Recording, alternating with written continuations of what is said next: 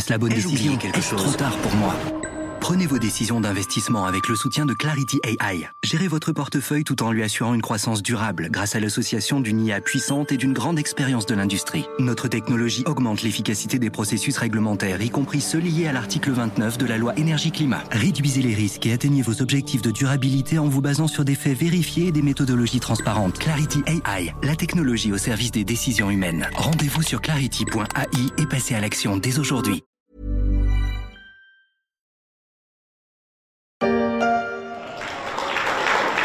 Après des débuts difficiles dans la relation entre Emmanuel Macron et Olaf Scholz, les deux dirigeants ont fait bonne figure à l'occasion de la célébration des 60 ans du traité de l'Élysée, le texte qui marque la réconciliation entre les anciens ennemis. Ça s'est bien mieux passé que lors de certains repas de famille à Noël. La célébration à Paris des 60 ans du traité de l'Élysée a permis à la France et à l'Allemagne de rapprocher leurs positions sur un certain nombre de sujets qui fâchaient. L'occasion aussi pour le chancelier allemand Olaf Scholz de vanter la locomotive d'une Europe unie. Un vœu pieux qui ne doit pas faire oublier les menaces qui pointent à l'horizon contre cette Union européenne.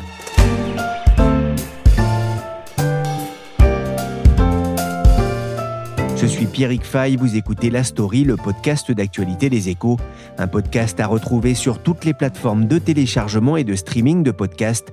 Abonnez-vous et donnez-nous 5 étoiles si cet épisode vous a plu. L'important, c'est la rose, l'important, c'est la rose, l'important, c'est la rose crois-moi. L'important, c'est la rose. C'était en 1967, la voix de Gilbert Bécaud. C'était quatre ans après la signature du traité franco-allemand de l'Élysée, signé par le général de Gaulle et le chancelier Adenauer. Quelques mois plus tard, le Bundestag allemand allait ajouter un préambule appelant au maintien et au renforcement de l'alliance des peuples libres, en particulier une étroite association entre l'Europe et les États-Unis d'Amérique. Waouh, qu'est-ce que c'est que ce truc-là? Commentaire un rien désabusé du général, les traités sont comme les jeunes filles et les roses, ça dure ce que ça dure. Et réponse du tac au tac du chancelier allemand, c'est une rose qui portera toujours des boutons et des fleurs, et visiblement aussi quelques épines. Bah, surtout, on a aujourd'hui quand même une très large unité entre les pays, donc je vais travailler avec le chancelier Scholz, je pense que ce n'est pas bon ni pour l'Allemagne ni pour l'Europe qu'elle s'isole. Il n'est pas bon que l'Allemagne s'isole. Déclaration le 20 octobre dernier d'Emmanuel Macron à son arrivée au Conseil européen à Bruxelles, quelques jours avant de recevoir Olaf Scholz à Paris. Des mots qui ont froissé les oreilles du chancelier. La réponse du loup à la bergère alors que l'Allemagne avait annulé la veille un important Conseil des ministres franco-allemands le premier devant accueillir les deux hommes. Le couple franco-allemand connaît des hauts et des bas, plutôt des bas en ce moment critique pour l'Europe. Bonjour Alexandre Robinet Borgomano. Bonjour Pierrick. Vous êtes responsable du programme Allemagne à l'Institut Montaigne, De Gaulle Adenauer, Giscard d'Estaing, Schmitt, Mitterrand, Kohl, des couples franco-allemands qui ont fait avancer l'idée européenne, la construction d'un lien fort entre ces deux pays. Le couple Macron-Scholz se paraît aujourd'hui plus affaibli? Il semble en effet que le nouveau chancelier allemand et le président français aient eu du mal à se trouver ou aient du mal à trouver un langage commun. Ils ont deux tempéraments qu'on pourrait considérer comme opposés, le président étant plus volubile que le chancelier allemand, héritier de cette tradition asiatique, très sobre dans son expression, dans le prolongement d'Angela Merkel. Je pense qu'il ne faut pas non plus exagérer les tensions entre les deux hommes. Euh, la relation entre Emmanuel Macron et Angela Merkel a été fructueuse. Elle a quand même permis de déboucher sur euh, ce plan de relance de 750 milliards d'euros au niveau européen. Mais il faut se souvenir que cette relation avait plutôt mal commencé. Lorsque Angela Merkel reçoit le nouveau président français, juste après son élection, elle avait eu cette formule assez belle dans chaque commencement réside la possibilité d'un miracle. On a vu que ce miracle avait eu du mal à voir le jour, puisque euh, dans la première période du mandat, Emmanuel Macron avait formulé sa vision de l'avenir de l'Union européenne, avait proposer un nouveau partenariat à l'Allemagne et que cette proposition était restée lettre morte ou s'était heurtée à un mur d'indifférence vis-à-vis de Berlin, mur d'indifférence qui avait ensuite débouché sur des tensions autour du concept d'autonomie stratégique européenne, considéré par l'Allemagne à l'époque comme une illusion. Donc je, je, crois que il faudra encore un peu de temps pour que le chancelier allemand Olaf Scholz et le président français parviennent à trouver un, un terrain d'entente. Ce qu'il ne faut pas oublier, c'est qu'ils sont tous les deux unis par une même volonté, la volonté de construire une Europe plus souveraine. En préparant cette émission, je suis retombé sur des articles de chroniques publiés dans les échos. 2013, le couple franco-allemand ou les limites du projet européen. 2014, France-Allemagne, un couple qui ne se comprend plus. 2017, l'éternel décalage du couple franco-allemand. Ça donne l'impression d'un couple sans cesse sur la corde raide où finalement tous les convives n'attendent plus que le divorce. Là encore, je pense qu'il y a une part d'illusion ou de romantique entretenue dans l'idée d'un couple franco-allemand. C'est peut-être une erreur même de parler de couple. Euh, les Allemands utilisent davantage l'expression de moteur ou de tandem franco-allemand, euh, plus pragmatique, plus opérationnel. Cette euh, mystique de la relation franco-allemande comme une relation amoureuse ne peut déboucher que sur un constat d'échec puisque les États euh, n'ont pas d'amis et encore moins de relations amoureuses, ils n'ont que des intérêts. En revanche, l'alignement des intérêts se fait au niveau européen puisque, et c'est là une des grands héritages de la période Merkel, euh, l'Allemagne ira bien que si l'Europe va bien, c'était un mantra qu'elle aimait à répéter, et l'Allemagne aujourd'hui semble faire cavalier seul au niveau européen, mais elle reste consciente que son avenir est inséparablement lié à celui de la construction européenne.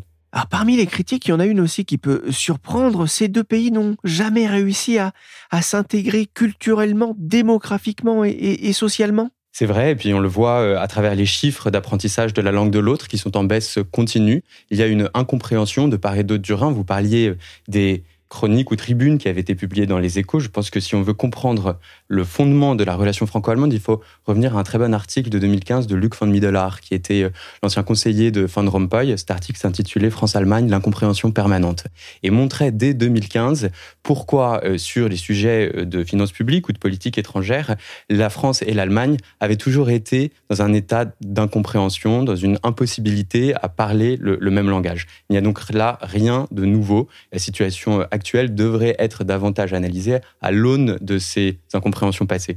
What is the most attractive language? Oh, probably German because like German? yes. Why? Because it's so aggressive. Like I just want to be yelled at. Like please yell at me, daddy. Like you know.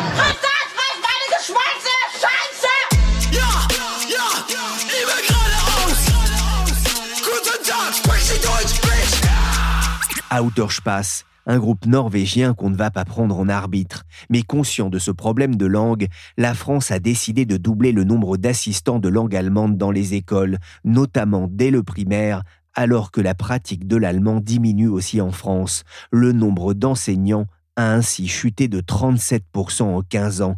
Toutes les explications sont à retrouver sur leséchos.fr sous la plume de Marie-Christine Corbier. Alexandre Robinet-Borgomano, cette incompréhension entre la France et l'Allemagne peut-elle être aussi qualifiée de, culturelle? Sans doute. On peut par exemple faire référence au concept de dette qui se dit Schuld en allemand, qui donc est la, faute et qui donc comporte une dimension morale très forte.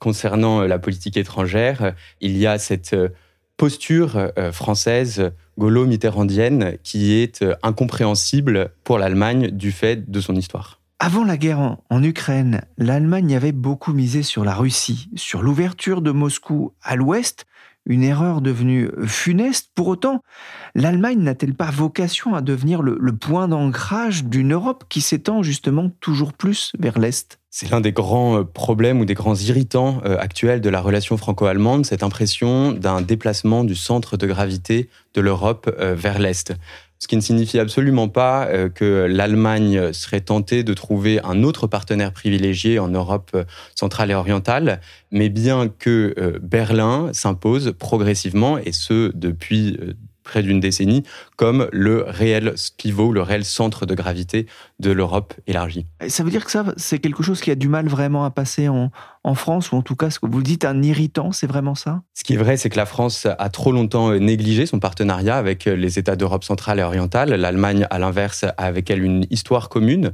celle du bloc de l'Est. Elle a des intérêts économiques bien plus forts, et donc nécessairement, euh, dans la mesure où ces pays d'Europe centrale et orientale sont aujourd'hui les, les moteurs économiques de la croissance européenne, forcément, elle se trouve point de vue de la géographie, du, point de vue de l'histoire, du point de vue économique, dans une position centrale.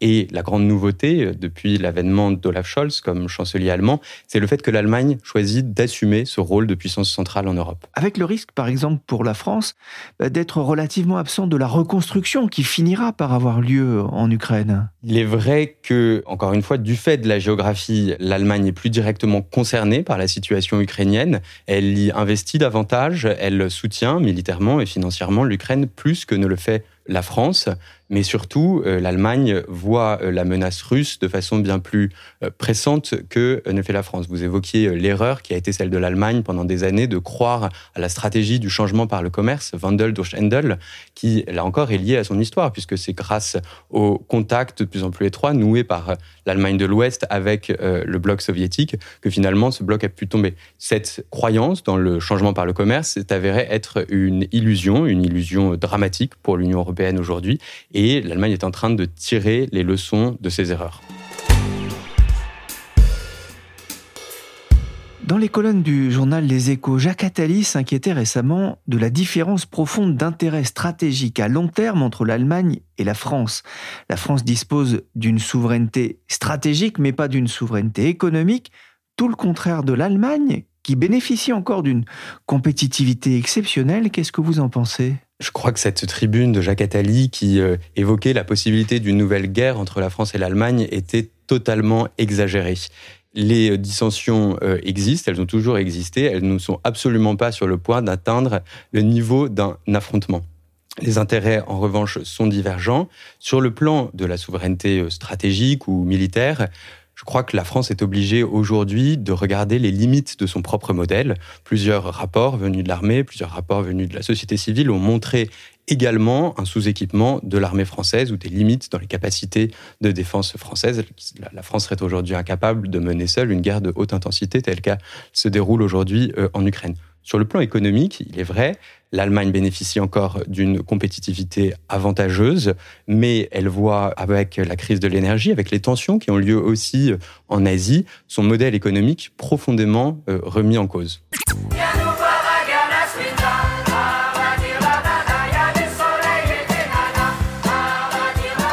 Il y a une dichotomie entre une Europe du Nord jugée plus vertueuse, moins dépensière, plus austère aussi peut-être, et une Europe du Sud qui vit au-dessus de ses moyens, vous savez, présentée comme les pays, fameux pays du Club Med, les PIGS. Et donc, la France est à la limite finalement aujourd'hui. Pour ces pays du Nord, la France n'en fait pas assez pour euh, se réformer. l'exemple de, euh, de, la réforme des retraites qui arrive en est justement le parfait exemple? C'est l'une des illustrations. Je crois que ce que nous a appris l'Allemagne déjà pendant la crise pandémique, c'est ce que signifiait réellement le keynésianisme, qui ne consiste pas à investir toujours plus d'argent euh, dans l'économie, mais bien à adopter une logique contracyclique qui consiste à mettre de côté de l'argent en période d'expansion, constituer des excédents pour pouvoir les réinjecter dans l'économie en période de récession. Problème de la France, vu l'Allemagne, c'est qu'elle se contente de dépenser toujours plus. Et quand on regarde le niveau de dette publique français aujourd'hui, il atteint près de 114% contre 70% en Allemagne.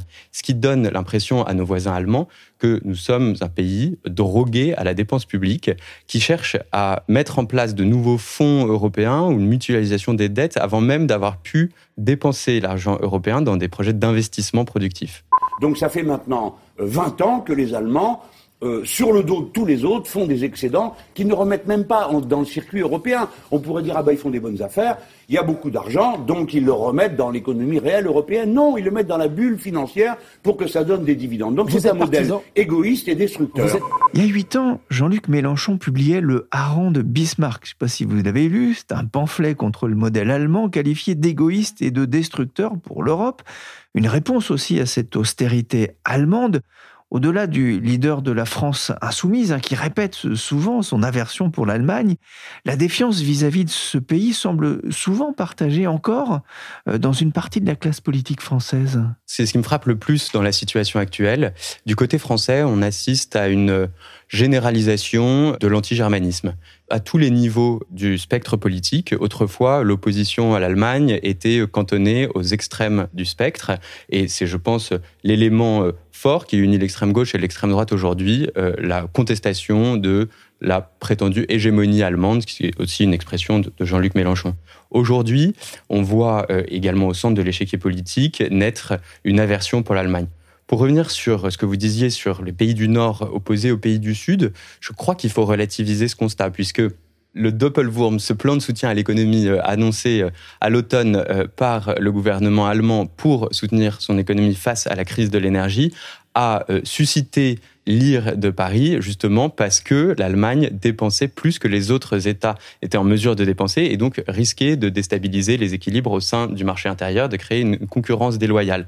Donc on assiste aujourd'hui un peu à un retournement de la critique où on a une Allemagne qui, face à ce changement de modèle radical, investit massivement dans le soutien à son économie et peut le faire parce qu'elle a les marges de manœuvre budgétaires nécessaires pour le faire, marges de manœuvre dont les États du Sud dont fait partie la France aujourd'hui, trop endettée, ne dispose plus. La fourmi est en train de devenir cigale. La fourmi s'adapte euh, aux situations et euh, en période de récession a les moyens de devenir cigale.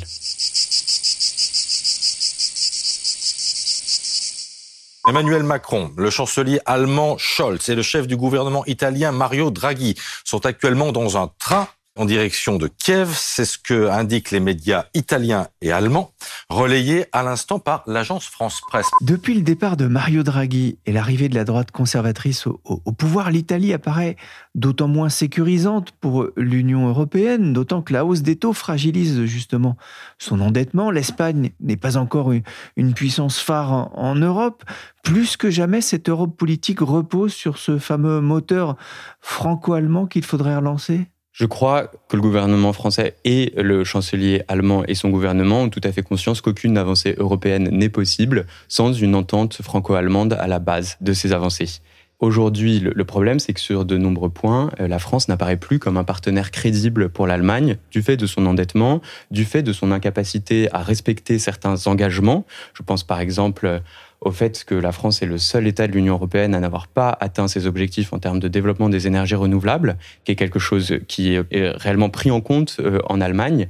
Et puis, la France donne trop souvent l'impression de vouloir faire cavalier seul, de euh, promouvoir l'idée européenne lorsque ça sert ses intérêts et d'agir de façon unilatérale lorsqu'elle le peut pour permettre au, président français d'apparaître sur la scène nationale comme le leader qui donne son orientation à la construction européenne. On a besoin d'une Europe forte et unie, on le voit en ce moment face à nos ennemis, on pense bien sûr à ce qui se passe aujourd'hui en Russie, mais aussi d'une certaine façon peut-être face à, à nos alliés, je pense notamment aux Américains et, à leur plan Inflation Reduction Act Tout à fait. On assiste aujourd'hui à une remise en cause de la mondialisation ou à un ralentissement euh, qui euh, impose à l'Union européenne, si elle veut trouver sa place au sein de cette logique des blocs, d'afficher face à ses partenaires, face à ses adversaires, un front uni et plus souverain. On voit là euh, des avancées.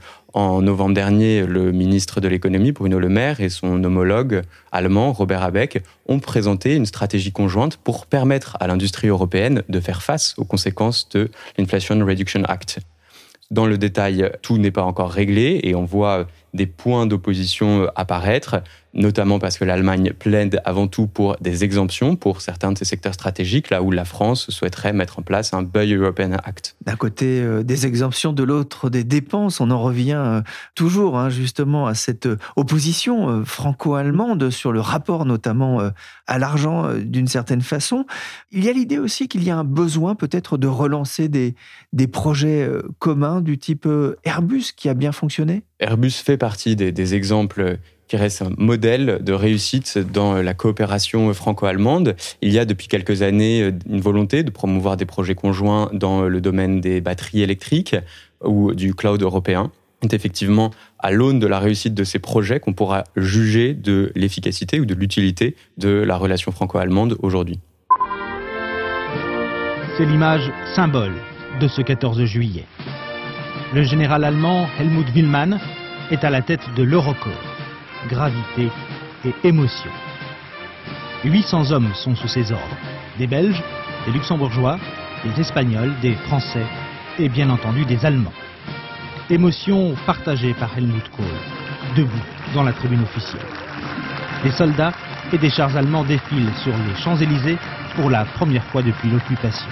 Un dernier mot, en fait, les 60 ans du traité de l'Élysée. Au cours de ces décennies, il y a eu beaucoup d'images fortes autour du centenaire de 14-18, de la visite d'un président allemand à Oradour-sur-Glane, sans oublier Mitterrand et Kohl main dans la main, ou ce défilé du 14 juillet 1994. L'amour, on va y revenir, c'est pas seulement des déclarations, c'est aussi des gestes. Je crois qu'un des grands problèmes de la relation franco-allemande aujourd'hui, c'est qu'elle a resté trop longtemps enfermé dans une logique de commémoration.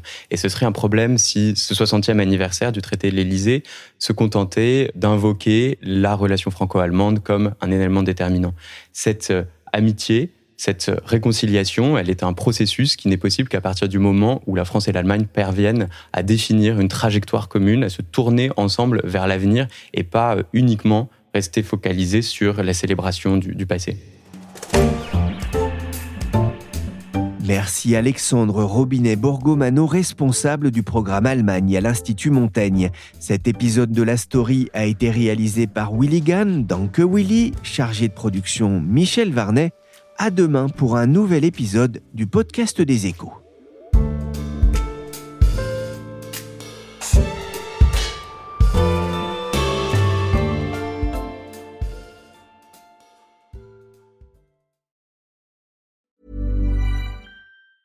Even on a budget, quality is non-negotiable. That's why Quince is the place to score high-end essentials at 50 to 80% less than similar brands. Get your hands on buttery soft cashmere sweaters from just 60 bucks, Italian leather jackets, and so much more. And the best part about Quince, they exclusively partner with factories committed to safe, ethical, and responsible manufacturing. Elevate your style without the elevated price tag with Quince. Go to quince.com slash upgrade for free shipping and 365-day returns.